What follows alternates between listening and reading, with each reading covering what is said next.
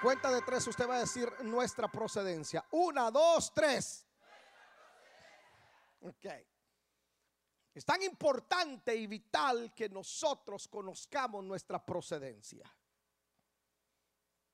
Esta prédica usted le tiene que despertar algo en su interior.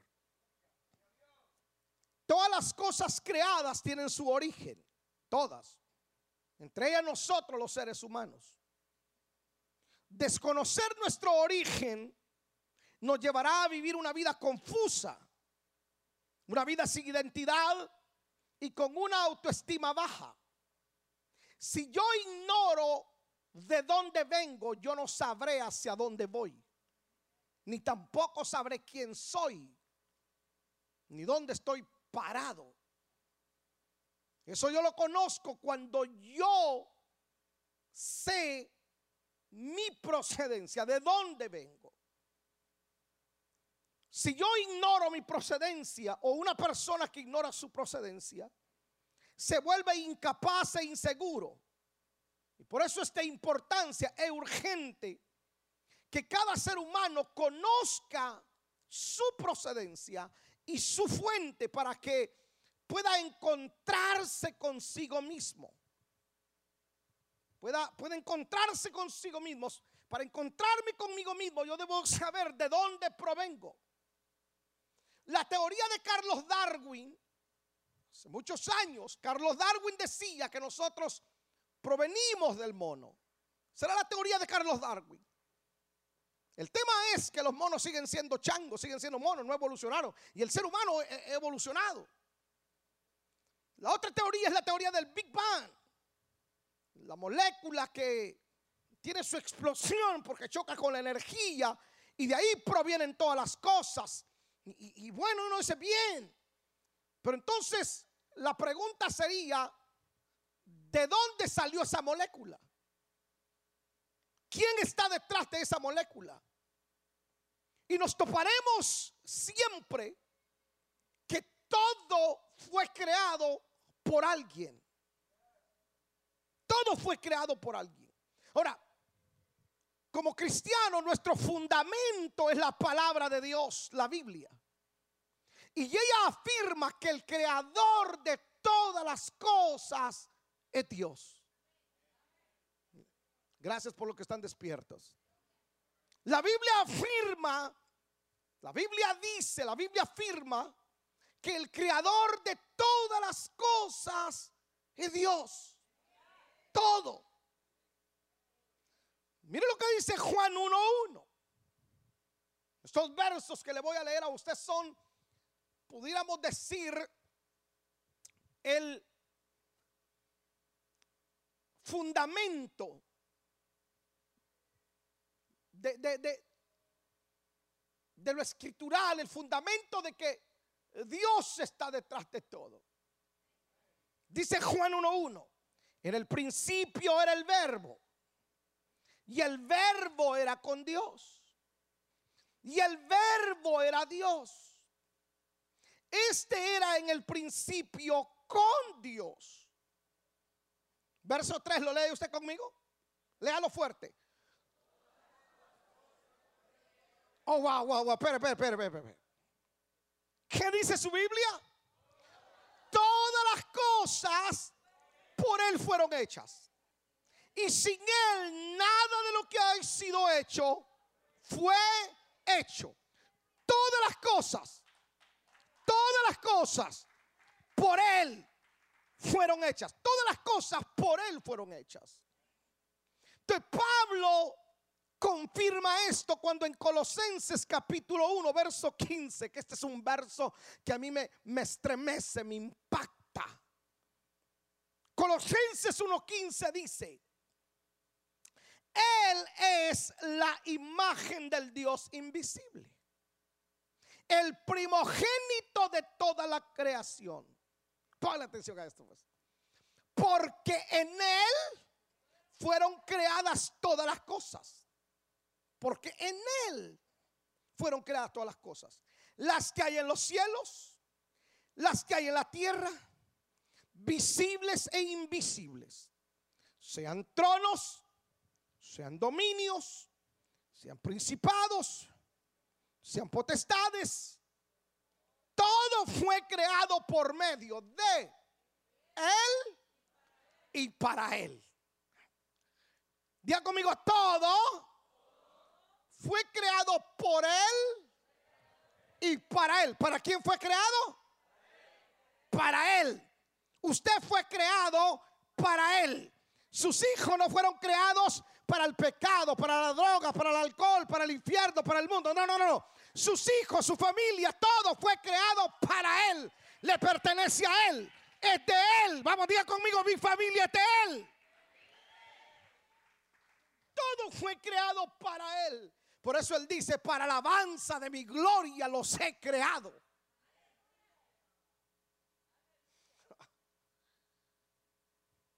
Y Él es antes de todas las cosas. Y todas las cosas en Él subsisten. Ahora mire pues, esto es, esto es fascinante, maravilloso. Entre estas dos o tres semanas yo le enseñaré justamente su procedencia para que usted deje de andar padeciendo de baja autoestima. Después de, estas dos enseñanzas o prédicas, le prometo que aquellos que dicen yo no soy nadie, yo no valgo nada, es que no tengo un apellido tal, si me diera tanto, si mi color fuera tanto. No, no, no, a partir de esta enseñanza usted sabrá que usted tiene una procedencia. Ahora, cada cosa creada por Dios partió de algo, en eso estamos claros. Entonces, cuando Dios decide crear los cielos y la tierra, la materia prima que Dios utilizó fue la nada, porque no había nada. Usted lee Génesis capítulo 1.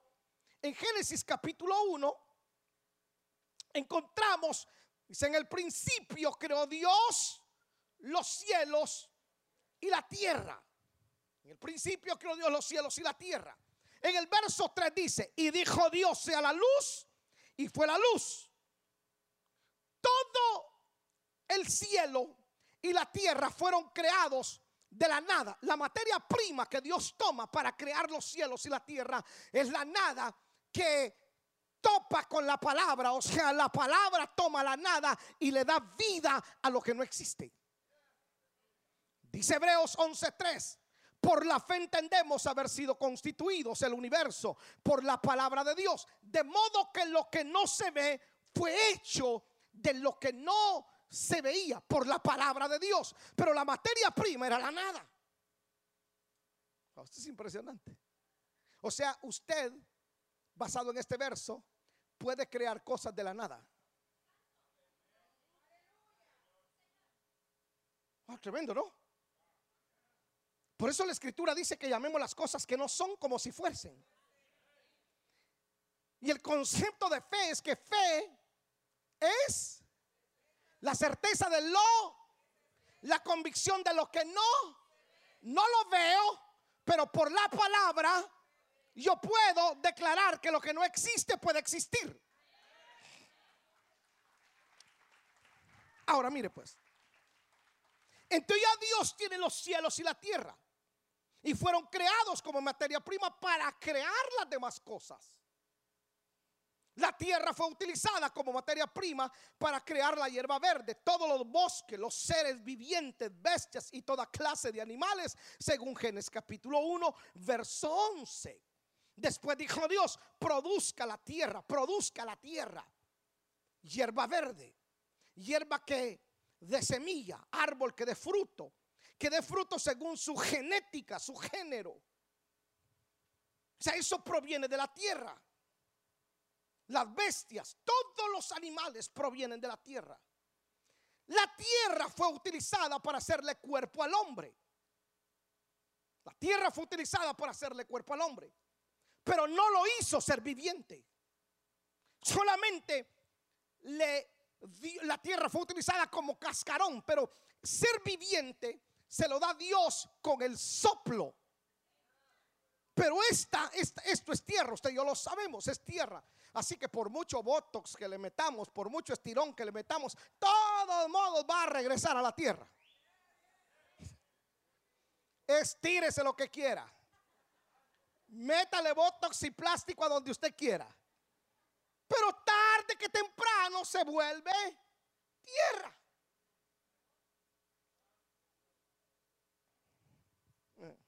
Esto es muy interesante. Los cielos produjeron las grandes lumbreras. Las aguas produjeron los peces del mar y los monstruos marinos. Ahora, pero cuando Dios decide crear al hombre, la materia prima que Dios utiliza la saca de él mismo. Y esto es interesante. Porque en Génesis capítulo 1, verso 26, mire lo que dice. Entonces dijo Dios, hagamos al hombre a nuestra imagen y semejanza, conforme a nuestra semejanza, señoré en los peces del mar, en las aves de los cielos, en las bestias, en toda tierra y en todo animal que se arrastra sobre la tierra. Pongan atención al 27. Y creó Dios al hombre, a imagen y semejanza de Dios lo creó. Varón y hembra lo creó. Diga conmigo, crear. Ahora, fíjense bien. Entonces, la materia prima que Dios utiliza para crear al hombre es Dios.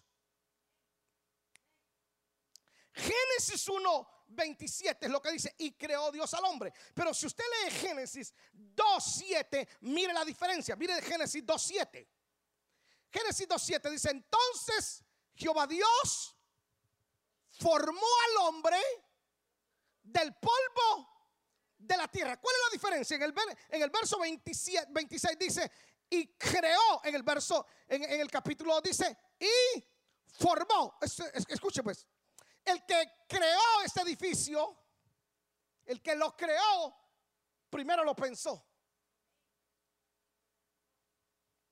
O sea, alguien que se dedica a diseñar planos, o sea, dice, yo quiero crear una casa, quiero hacer una casa, primero la piensa, o sea, la comienza a crear. Ah, vamos, aquí alguien tiene que estar creando ya en su mente la casa que quiere, el negocio que quiere, la familia que quiere. Vamos, aquí alguien tiene que estar creando ya la empresa que aquí alguien tiene que ya estar creando. Va. Yo le estoy hablando a la gente creativa. ¿Cómo se le llama a aquellos que crean cosas? ¿Cómo? Hoy en la tarde tengo pura gente creativa acá. Entonces Dios nos crea primero. Dios nos piensa primero. Wow, qué tremendo es saber que somos el pensamiento de Dios. De Dios nos crea primero, nos imagina primero. Ahora dice Dios, formémoslo. y nos forma. ¿Se ha dado cuenta usted que nos formó distintos al hombre y a la mujer? Varón y hembra nos formó. A la mujer le hizo curvas, al hombre no. La mujer tiene curvas por delante y por detrás. Los hombres, normalmente casi la gran mayoría de hombres, estamos medio planitos. Uno, uno, uno, logra, uno logra sacar un poquito de curva con la cartera y el teléfono. Pero normalmente estamos medios, estamos planitos. La mujer tiene curva porque nos formó así. Así nos formó. Por eso cuando una mujer, o cuando, perdone, cuando un hombre intenta ser mujer, lo que está haciendo es saliéndose de su forma. Porque aunque camine como mujer, aunque sus gestos sean como mujer, aunque se vista como mujer, él fue formado de manera masculina, fue formado diferente. Entonces lo que él está haciendo es saliendo de la forma.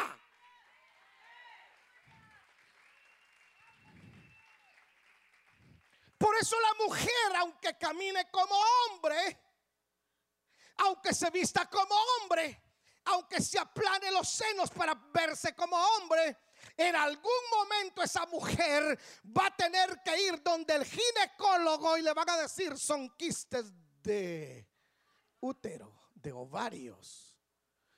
Por eso el hombre en algún momento, aunque se vista de mujer, aunque camine como mujer, aunque se haya cortado su parte masculina y se haya puesto parte femenina, en algún momento va a tener que ir donde el urólogo y le van a decir cáncer de próstata.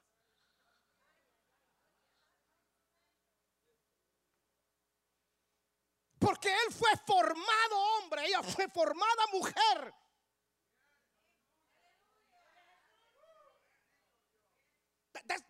eso, es poderoso. Esto es impresionante. saber que Dios me formó. Dios me dio a mí el, tamaño que tengo, el color de pelo, el color de ojos que tengo, es idea de Dios. Usted es la idea de Dios. Usted es la creación perfecta de Dios. No hay nada mal hecho en usted. No, no hay nada mal hecho, en serio. Señores, partiendo de esto, no hay gente fea. Gente mal arreglada es otra cosa, pero feo no.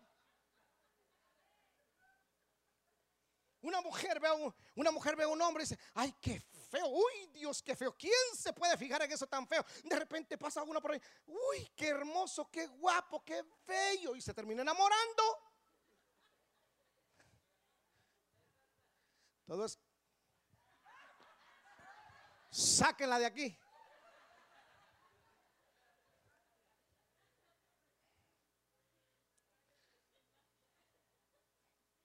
Somos la idea de Dios, el pensamiento de Dios, el trabajo de Dios.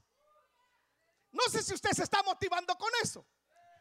El resto, si no le bendice a usted, hermano, no sé, me quedo con los de la mañana. Porque los de la mañana se volvieron locos con esto. Imagen y semejanza. Mire, imagen del hebreo se utiliza la palabra selen. Selén significa parecido, figura, representativa, apariencia, estatua o copia.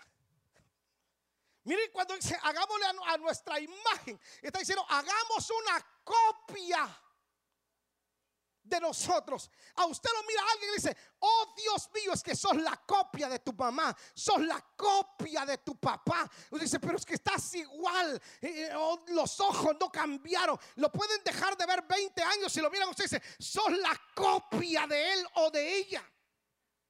Eso es genético. Usted es la copia de sus ancestros. Usted es la copia de Dios. Imagen es copia. No me lo cree saliendo de acá, váyase al restaurante más vacío, búsquelo, métase ahí, dele 20 minutos o media hora y está lleno. Porque usted es la copia de Dios. En otras palabras, donde usted llega, llega Dios. Donde usted, donde usted llega, llega la bendición. Donde usted se mete, se mete Dios.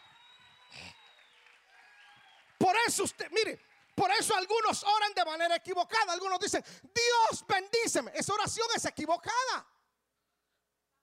Yo no oro para que Dios me bendiga. Yo soy bendito. Me ha bendecido con toda bendición espiritual. Soy bendito en la ciudad, soy bendito en el campo, soy bendito en Estados Unidos, soy bendito en Venezuela, soy bendito en México, soy bendito a donde usted vaya. Usted es bendito. Los brujos, los hechiceros le pueden tirar cuanta maldición a usted puede. ¿Cómo pueden maldecir al bendito de Dios.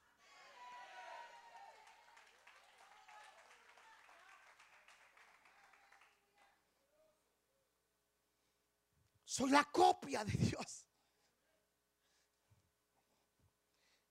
Imagen y semejanza. semejanza se utiliza la palabra en hebreo demut, que significa parecido, modelo, apariencia, patrón, figura o forma. Entonces Génesis 2.7 dice que Dios le hizo cuerpo al hombre, le hizo cuerpo del polvo de la tierra. ¿Por qué razón? Porque, el, porque para vivir y funcionar en un mundo físico, o sea, por legalidad usted tenía que tener un cuerpo físico.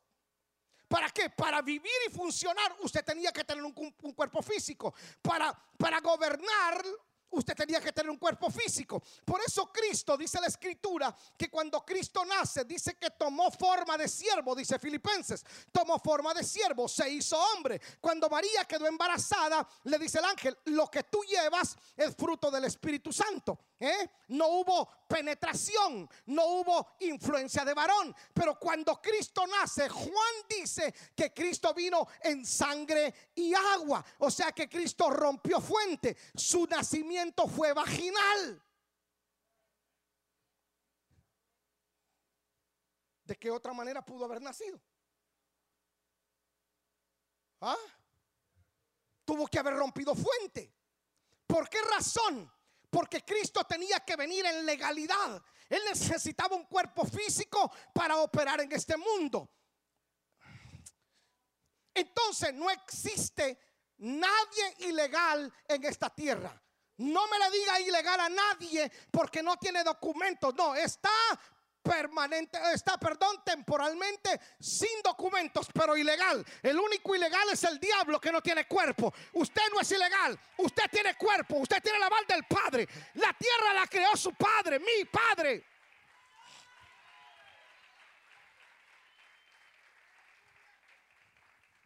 El único ilegal es el diablo. Por eso el diablo siempre anda buscando un cuerpo donde entrar. Porque él no tiene cuerpo, es un espíritu. Los demonios son espíritus.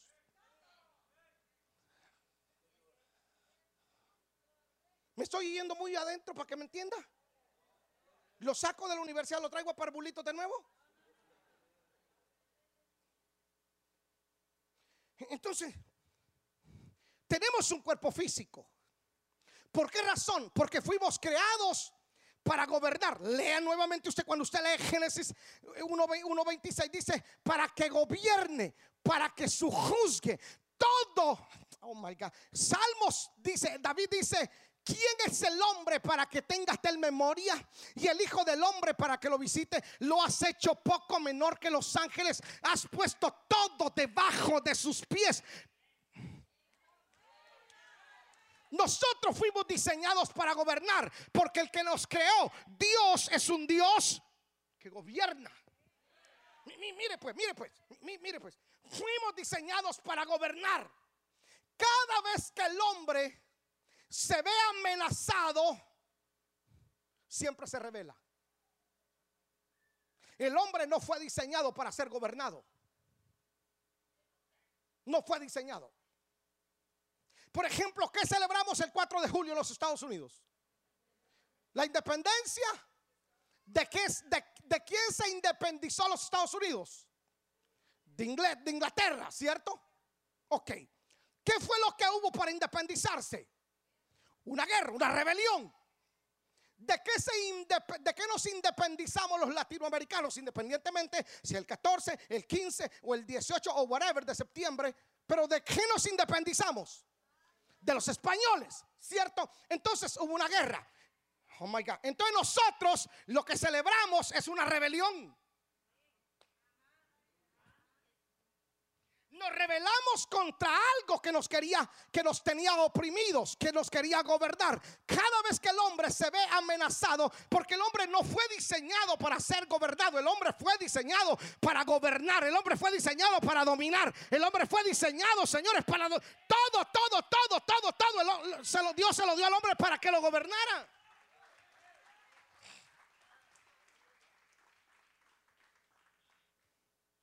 ¿Contra qué se, ha revelado el hombre? Siempre se ha revelado contra la tiranía, contra todo aquello que amenaza tu libertad, contra la esclavitud. Porque no es diseño, usted no tiene diseño de sumisión, usted tiene diseño de autoridad. Mire, por muy lento que parezca una persona.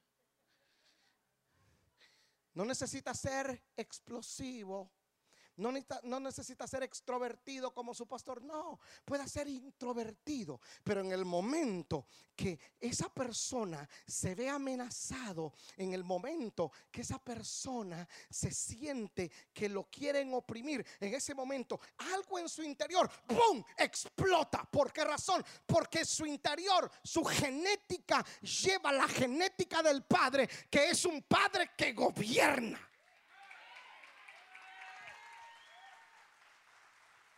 Yo le estoy hablando aquí a gente viva que nació para gobernar. Oh, si usted entiende eso, jamás la depresión lo va a gobernar, jamás la ansiedad lo va a gobernar, jamás la tristeza lo va a gobernar. Alguien aquí tiene que decir, oh, yo nací para gobernar. Alguien tiene que creerse la palabra esta tarde. nos dieron este cuerpo físico para gobernar un mundo físico. Pero el espíritu del hombre, su fuente original, es el mismo creador. Es espíritu. Entonces la pregunta sería, ¿por qué no gobernamos? Si fuimos diseñados para eso. Por, por ejemplo, si estuviéramos gobernando, le voy a poner un ejemplo. La gran mayoría, estamos aquí, me va a entender esto. Latinoamérica tiene el 35% de cristianos. De México, el Caribe, Centro, Suramérica, 35% de cristianos. Imagínense que ese 35% se ganara uno al año. En el 2024 seríamos cuánto? El 70%. Uno al año. En el 2025, a finales del 2025, seríamos el 100%. ¿Qué implicaría eso? Implicaría que tuviéramos en el 2025 presidentes cristianos, diputados cristianos, jueces cristianos, magistrados cristianos, policías cristianos, eh, maestros cristianos. Imagínese usted la corrupción no existiera, mejores escuelas, mejores hospitales. Entonces la pregunta es, pregunto, ¿puede lograrse eso o solamente es un sueño escrito en hielo? No puede lograrse. Ahora, ¿por qué no lo estamos haciendo? Porque literalmente nosotros como iglesia no hemos tenido el problema con hacer iglesia, pero hemos tenido el problema con ser la iglesia. ¿Qué es hacer iglesia? Hacer iglesia es, ok, vengo el domingo, vengo a la iglesia, me congrego, canto coritos, escucho la palabra, doy mi ofrenda, doy mi diezmo, leo la Biblia donde dice el predicador que hay que leerla, me voy. Regreso la siguiente semana, escucho coritos, canto los coritos, doy mi ofrenda, doy el diezmo, leo la palabra, escucho la palabra y me voy. Eso es hacer iglesia. Pero ser iglesia, Cristo dijo, y voy a fundar una iglesia que las puertas del infierno no van a prevalecer contra ella. En otras palabras, voy a fundar una iglesia que sea viva, que gobierne, que leude todo lo que existe, leude la educación, gobierne la educación, gobierne la política, gobierne el deporte, gobierne absolutamente todo, porque fuimos diseñados para ello. ¿Por qué nuestra procedencia? ¿Eh? Esto es interesantísimo. ¿Por qué de donde nosotros venimos? ¿Me está entendiendo? De acuerdo a esto, de acuerdo a esto, de acuerdo a estas definiciones y significados que le acabo de mencionar, ser hechos a imagen y semejanza de Dios significa que usted posee la naturaleza espiritual, las características específicas y esenciales y cualidades de Dios. En otras palabras, somos su sustancia. Y una sustancia es aquella, aquella cuya composición no varía, aunque cambien las condiciones físicas, por ejemplo el agua. Agua. ¿Cuál es la composición química del agua? Uy, ¿cómo estudia? ¿Usted cómo lee? Algunos todavía dicen, ah, no sé, es agua. Esto lo enseñaron en tercer grado de primaria. H2O, hidrógeno y oxígeno. Entonces yo en mi mano tengo una composición química, una sustancia. ¿Qué tal si la enfrío, la meto al, freezer? Se convierte en hielo. Pregunto, ¿perdió su composición química? Sigue siendo H2O, fría, pero sigue siendo La misma. Ok, ¿qué tal si la caliento? ¿Pierde su composición química? No, sigue siendo H2O. Su composición química no cambia. Nosotros somos la sustancia de Dios. ¿Cómo está? ¿Cómo así? Escuche, ¿cómo así? Si está frío, sigue siendo la sustancia de Dios. Si está caliente, sigue siendo la sustancia de Dios. Ok, ok, ok, ok. Se la planteo de esta manera. Viene usted un día y dice, ya no quiero ir a la iglesia. Ya estoy harto de servirle a Cristo. Me voy al mundo y voy a ir a pecar. Y se va a pecar usted. Y peca.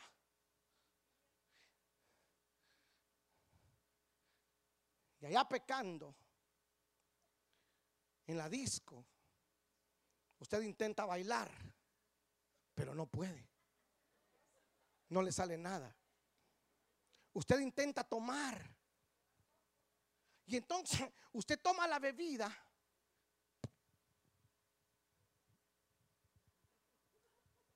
No puede tomar, le da pena. Intenta fumar y le tiembla la mano. Y hay algo en su interior que le dice, no, no, tú no eres de aquí. E, este no es tu lugar. Y usted está incómodo. Algunos le llaman conciencia. No, no es conciencia. Es el Espíritu Santo que está ahí con usted, trabajando en usted. Y no lo va a dejar tranquilo hasta que lo traiga de regreso. Uy, pastor, entonces puedo ir a pecar. Vaya. Las consecuencias no se las quita. El hijo pródigo se fue y pecó, sí, ¿verdad? Y pecó bien. Dice la escritura que pecó, estuvo perdidamente, o sea, pecó. Algunos ni para pecar sirven. Ese pecó bien. Pregunto, ¿lo buscó el padre? ¿Usted encuentra en la Biblia que el padre fue y lo buscó? No. No, no lo buscó. ¿Quién regresó? Déjeme un segundo. ¿Cómo se fue el de la casa? Con dinero, bien vestido, bien oloroso, bien hermoso. la gente, mírese usted. Wow, usted está hermoso. No, no, no, no, créaselo, de veras. ¿Cómo regresó? Destruido arruinado, acabado, vomitado y revolcado. Porque aunque usted vaya, escuche, las consecuencias no se las quita. Estás en la iglesia y estás sano. Te vas a pecar al mundo y regresas con tu hígado te fuiste muy bien. Regresas a Cristo con el hígado lleno de cirrosis, con los pulmones llenos de, llenos de humo, con, con, taquicardia, con un montón que son consecuencias de haberte ido. Ah, no sé si me está entendiendo. Escucha, entonces regresa siempre. ¿Por qué regresas? Porque tú tienes que regresar a tu fuente. Tú eres la sustancia de Dios. Dios te va a hacer regresar tarde que temprano. Los hijos que se han ido de casa van a regresar tarde que temprano. Aquellos que han abandonado el hogar van a regresar tarde que temprano porque fueron escogidos. A los que antes conoció también predestinó.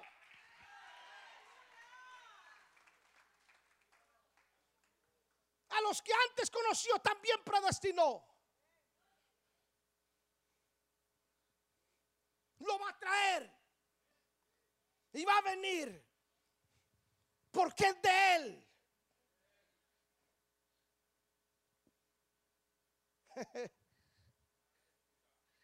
Esto es impresionantemente poderoso. Y por eso usted dice, intento irme del Señor, pero no puedo. Quiero abandonarlo, pero no puedo no tengo valor para hacerlo. Y entonces usted está posiblemente triste y deja de orar y usted se enfría un poquito. Pero no pierde su composición. frío, pero está aquí. Pastor, es que estoy frío y no me dan ganas de ver. Mire, de estar frío en la casa, mejor esté frío en la, iglesia. Da lo mismo, véngase. Tarde que temprano, ese hielo, eso que se ha convertido en un témpano, va cerca del fuego, se va a ir derritiendo. Y entonces va a comenzar a llorar. Y entonces va a comenzar a levantar las manos. Y entonces va a comenzar a tener vida. Porque es imposible que usted se pueda alejar de su fuente. Que usted se pueda alejar de aquel que lo creó. De aquel que dice, yo lo formé.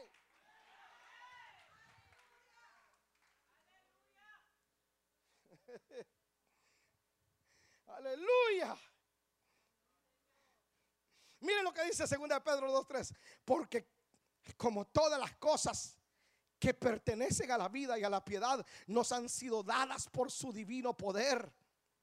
Mediante el conocimiento de aquel que nos llamó por su gloria y excelencia. Nos llamó. Por medio de las cuales nos ha dado preciosas y grandísimas promesas para que por ellas alcanzases, para que por ellas llegases a ser participante de su naturaleza divina. Dios lo creó a usted de su propia cualidad y lo sacó de su propio espíritu. O sea que procedemos del vientre de Dios antes de ser engendrados en el vientre de nuestra madre. Antes de que Dios estuviéramos en el vientre, antes de estar en el vientre de nuestra madre, estuvimos en el vientre de Dios. Mire, mire, ah, habrá una mujer aquí embarazada. Aquí sobra la mujer embarazada. En la mañana abundaban. ¿Alguna mujer embarazada que? ¿Dónde está alguna mujer preñada? Levánteme la mano, hermana. No, no le dé vergüenza. Si ya va por el sexto embarazo, noveno embarazo, pase. Ven, hija, ven, ven, ven, ven, ven, ven que me cuesta creerte que tenés gemelos en esa barriga. No se le echan de ver. Escuche pues. Mire, aquí hay dos vidas en este vientre. Ok. Pero antes de estar en este vientre, estuvieron en el vientre de Dios. Jeremías, Señor, yo no soy profeta porque no sé hablar. Jeremías, antes que te formases en el vientre de tu madre, yo te conocí y te di por profeta a las naciones antes que te formases aquí. Yo te conocí. ¿Dónde lo, ¿dónde lo conoció Dios? Antes que te formases en el vientre, yo te vi. Yo te conocí yo te di y te di por profeta. Escuche, estas criaturas van a llevar genética de papá y de mamá. De los 46 cromosomas suyos, 23 son de su papá y 23 son de su mamá. Las características, las características tuyas, esas no pueden alterarse porque son de tu papá y de tu mamá, independientemente algunos hayan dicho, no, es que yo no conocí a mi padre, yo soy un accidente, y se conocieron, solamente fue una noche loca. No, no, no fuiste un accidente. Accidente para el hombre que te engendró, pero jamás para Dios. Usted no es accidente de la vida. Usted estuvo en el vientre de Dios. Escuche esto. Entonces, los rasgos físicos, la forma de dormir, la forma de comer, la forma de caminar, color de ojos, color de piel, todo es genético. Yo hice una prueba genética con Paola, con nuestro hijo mayor. Mandamos la saliva para conocer nuestros ancestros. Mire qué poderoso es esto. Mis padres solo se casaron en El Salvador y emigraron para Guatemala. Yo tengo sangre salvadoreña, ya renuncié a ese pecado, ya, ya, ya. Ya, ya, ya me sacudí eso, ya, ya. Pero, pero yo nací en Guatemala. Yo nací en Guatemala. Me hice la prueba con mi esposa Y entonces dice, señor Eli, usted tiene 5% judío. Usted también lo tiene. 100%. Hágase la prueba. Todos los latinoamericanos tenemos, tenemos algún por ciento judío. ¿Por qué razón? Porque los Recuerde que los judíos estaban presos en España. La reina, esto es historia, por favor, alguien tiene que conocer historia. La reina, la reina Isabel los mete a, las carabelas con Cristóbal Colón porque se tenía la, idea de que el, mar era cuadrado, el mundo era cuadrado, iban a llegar a un lugar, se iban a ir de pique, se iban a morir. La reina de, de España dice que se vayan estos y que se mueran. No, llegaron a las Américas y entonces allí pasó lo que pasó. Ahí comenzó el saqueo, no la conquista, el saqueo, el robo. Ojalá algún español no me esté viendo. Ok. Entonces dice, Señor, usted tiene 5% judío. Tiene, ponle eso. Tiene 47% salvadoreño. Y uno dice, ¿de dónde ellos supieron que mis ancestros emigraron del Salvador a Guatemala si yo solo envié la saliva? Porque eso es genético, está ahí. Tiene tanto por ciento maya. O sea, mire, todo me lo, sacó ahí. Eso es genético, la genética de mi padre. Eso yo lo heredé de mi papá, de mi mamá. Yo tengo, fíjese, yo tengo una verruga aquí que mi papá la tenía aquí, que Josué la tiene aquí. Es genético. Y Josué está idéntico a mí en todo. Come, corre. Es exagerado. Yo tengo un tercer pezón. Solo los sabios tenemos eso, los demás tienen dos.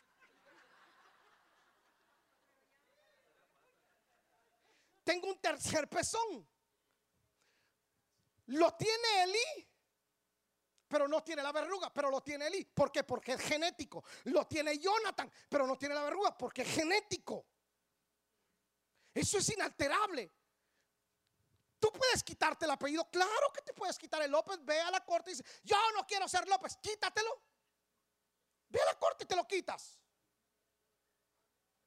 Pero ¿cómo te quitas los genes de estos dos? Señores, quítenme el apellido también. También quiero que me quiten la genética. Están diciendo, no, no podemos.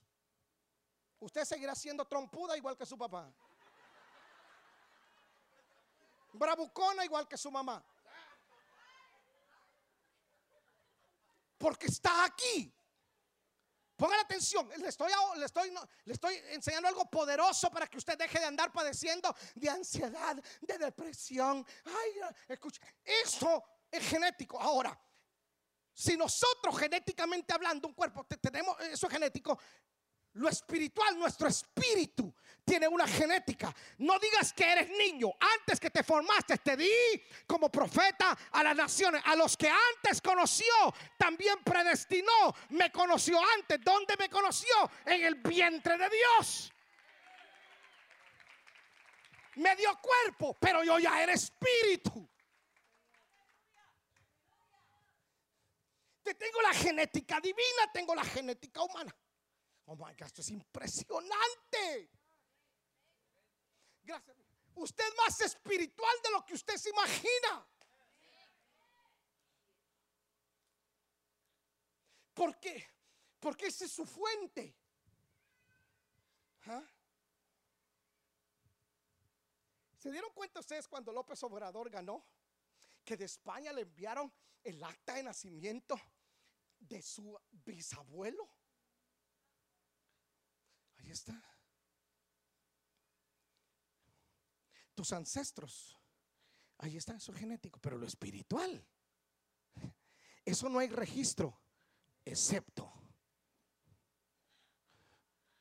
¿Quieres conocer tu procedencia espiritual? Ve a los libros. ¿Ah? Por eso la escritura, David dice, mi embrión vieron tus ojos y en tu libro, y en tu libro estaban escritas todas aquellas cosas. ¿Por qué cree usted que siempre su vida desde niño siempre estuvo amenazada? ¿Por qué crees que tu vida siempre ha estado bajo amenaza? ¿Por qué razón? Porque ignoras propósito, pero el diablo no. Porque el diablo conoce tu destino. Entonces el enemigo dice, mire, pues el enemigo conoce y dice, Santo Sorto, nace en El Salvador, nace todo y se, eh, mudará para Estados Unidos y comienza a leer todo. Va a pastorear, va a hacer misiones, vidas van a ser transformadas, vidas van a ser salvadas, matrimonios van a ser restaurados y, va, y conoce todo propósito. Entonces el diablo dice, va a tratar de matarlo para que el propósito no se cumpla. ¿Por qué el propósito se cumple? Porque Dios jamás a ti te envió solo. Nunca. Nunca.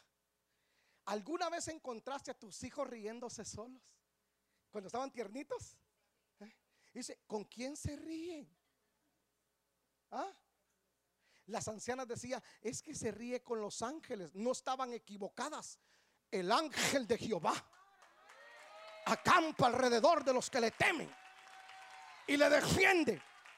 O no decíamos nosotros, escuche, no le enseñaron a usted a decir esto, ángel de mi guarda dulce compañía. No me desampares ni de noche ni de día. Eso era una gran verdad. El ángel de Jehová campa a nuestro alrededor. Y el ángel de Jehová me acompaña. El ángel de Jehová está conmigo. Es el ángel que tiene que recogerte y llevarte al cielo. Porque tú provienes del cielo. Él decir, Padre, aquí he estado. Lo he cuidado 50, 60 años. My God, que hay alguien que tiene que adorar al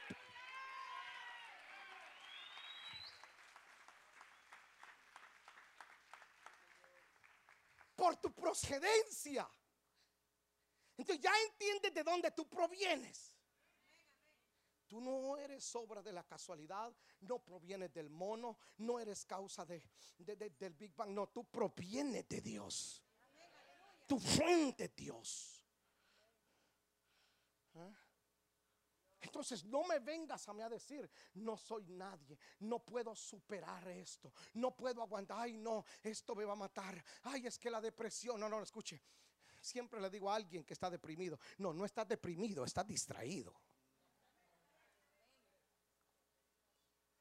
Porque alguien, señores, que está distraído, se pasa del éxito donde tiene que salirse.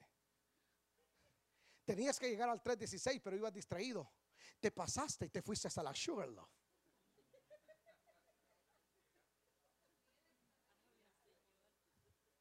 Estabas distraído. Lo mismo le sucede al que está deprimido. No, usted no está deprimido. Usted está distraído.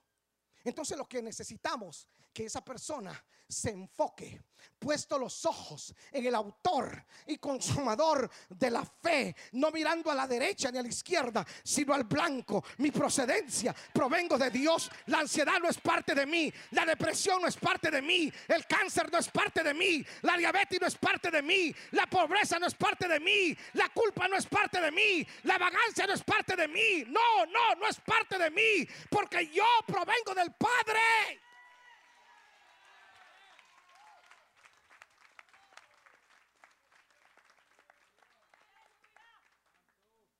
¿Qué más quiere usted para vivir feliz? Ay, yo fuera feliz si tengo la casa. No.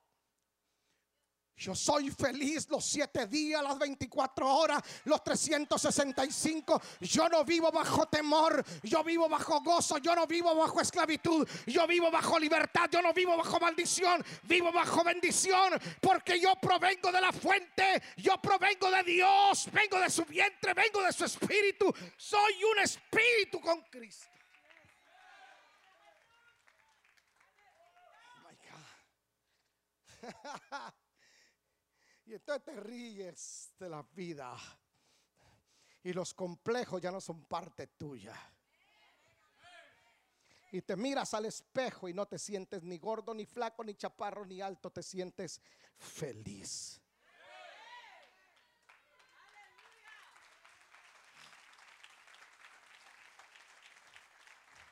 Y dejo de discutir porque no mido 5, 6, 5 por lo menos, Señor, me hubiese dejado 5, 6. Miro mi licencia y dice 5, 4. Y yo miro a algunos que dice, Dios mío, por lo menos le hubieses quitado dos a este que tiene bastante, me hubiese dado a mí. Escuche. Luego miro dice color de piel, color de ojos. Señor, te pasaste conmigo. Me hiciste perfecto. Te hizo perfecta Dios. Te hizo perfecta Dios. Te hizo perfecto Dios. No hay error en Dios. Oh my God. No hay un solo error en Dios. Tu vida no es un error. Tu vida no es un accidente. Tu color no es un accidente. Tu tamaño no es un accidente. Todo estuvo debidamente planeado por Dios. Todo estuvo debidamente calculado. Alguien aquí puede alabar a Dios y ser feliz.